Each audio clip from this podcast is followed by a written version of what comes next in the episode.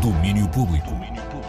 Bem-vindos ao Resumo do Dia, o podcast onde resumimos as notícias que damos nos cinco espaços do domínio público, o magazine de cultura e arte da Antena 3. Eu sou o Daniel Belo. E sexta, como de costume, é dia cheio de música nova e com muitas novidades nacionais. Os Clube Macumba lançaram hoje o seu segundo álbum de originais, Solitânia Beat. E o que é Solitânia? O Totrips e o Gonçalo Prazeres explicam. É uma palavra que surgiu na nossa residência artística que nós fizemos no final de 2022 fizemos num sítio uh, fizemos através da Associação Beekeepers e fizemos em Castro Marim, num sítio que é a Companhia das Culturas. Uhum. E os donos da, do sítio onde nós ficámos, que era a Tina e o Francisco, convidaram-nos uma vez para jantar e no meio da, do jantar apareceu essa expressão da solitânia, como se fosse os povos do sul esquecidos, naquele caso acho que era para baixo do Tejo. A Solitânia é? era um território abaixo do, do, do, do, Tejo. do Tejo, exato. E o Francisco é, um, é, um, é uma pessoa já, pronto, muito mais eh, velha, mas que, que, tem um grande conhecimento sobre a cena do Sul, do Algarve, uhum. toda essa história, de, mesmo da cena da, da geografia e, do, do, e de, das árvores e da cultura, o que é que se fazia, cultivava antes, quem é que e surgiu essa, essa palavra solitânea. Que vos assenta que nem uma luva, sim, não é? nós gostamos do, da sonoridade da palavra e do, do, que pode representar. Demos a volta para ser solitâneo beat. Novo disco de Clube Macumba já disponível nas plataformas de streaming, em CD, brevemente em vinil. A banda já marcou cinco concertos de apresentação do novo álbum que começam no Maus Hábitos, no Porto, a 23 de fevereiro.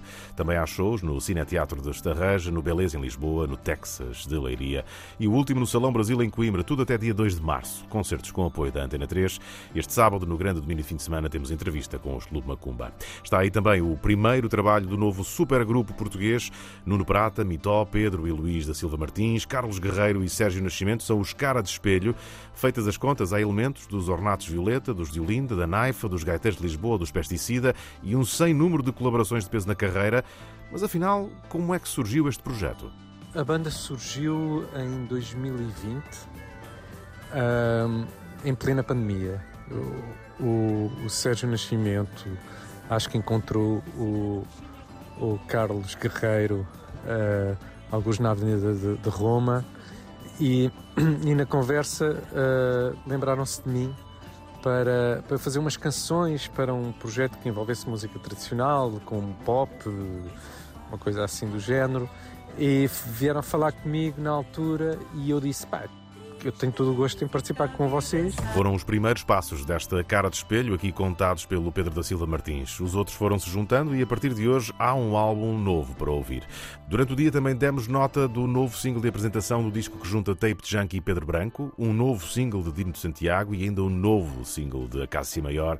Do que vem de fora, destaca ao novo álbum do Future Islands e ao regresso do Sunny Day Real Estate. Mas não podemos pôr música aqui, porque as plataformas de streaming não deixam. Vão a antena3.rtp e lá podem ouvir as emissões do domínio em streaming, tal como foram para o ar, com música e tudo. Foi também dia de confirmações para festivais. O Vagos Metal Fest anunciou os neerlandeses Épica para a sétima edição do festival, em agosto.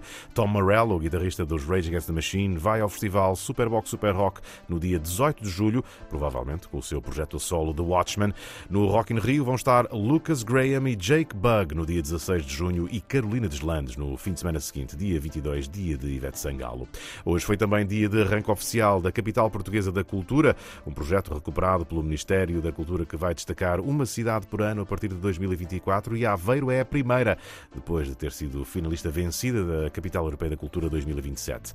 José Pina, o coordenador da Aveiro 2024, explica que a sessão protocolar que hoje acontece é hoje porque esta é a data da primeira referência conhecida a Aveiro. E quisemos uh, criar este contexto, esta associação. Portanto, no dia em que pela primeira vez existe uma referência sobre a palavra Aveiro, ou seja, sobre esta região, apresentamos também um trabalho feito de propósito pela Marta através uh, desse elemento tão marcante da nossa cultura, como é o instrumento da guitarra portuguesa. A Marta é Marta Pereira da Costa, a artista escolhida para esta sessão que marca o arranque oficial da Aveiro, capital portuguesa da cultura.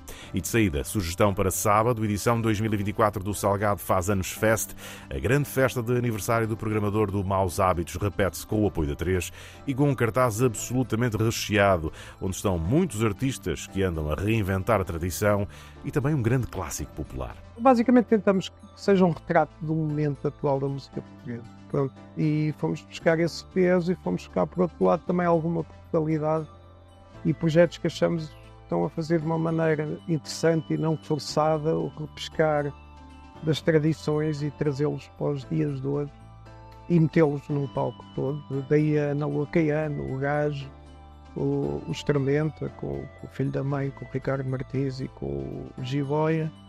Uh, e, e, e, o Nel Monteiro, que aparece ali no meio também. Isso mesmo, Nel Monteiro está no cartaz do Salgado Faz Anos Fest, dá para tudo na festa que acontece este sábado a partir das nove da noite no Maus Hábitos no Porto e que conta também com o concerto do já habitual gajo que vocês já sabem quem é.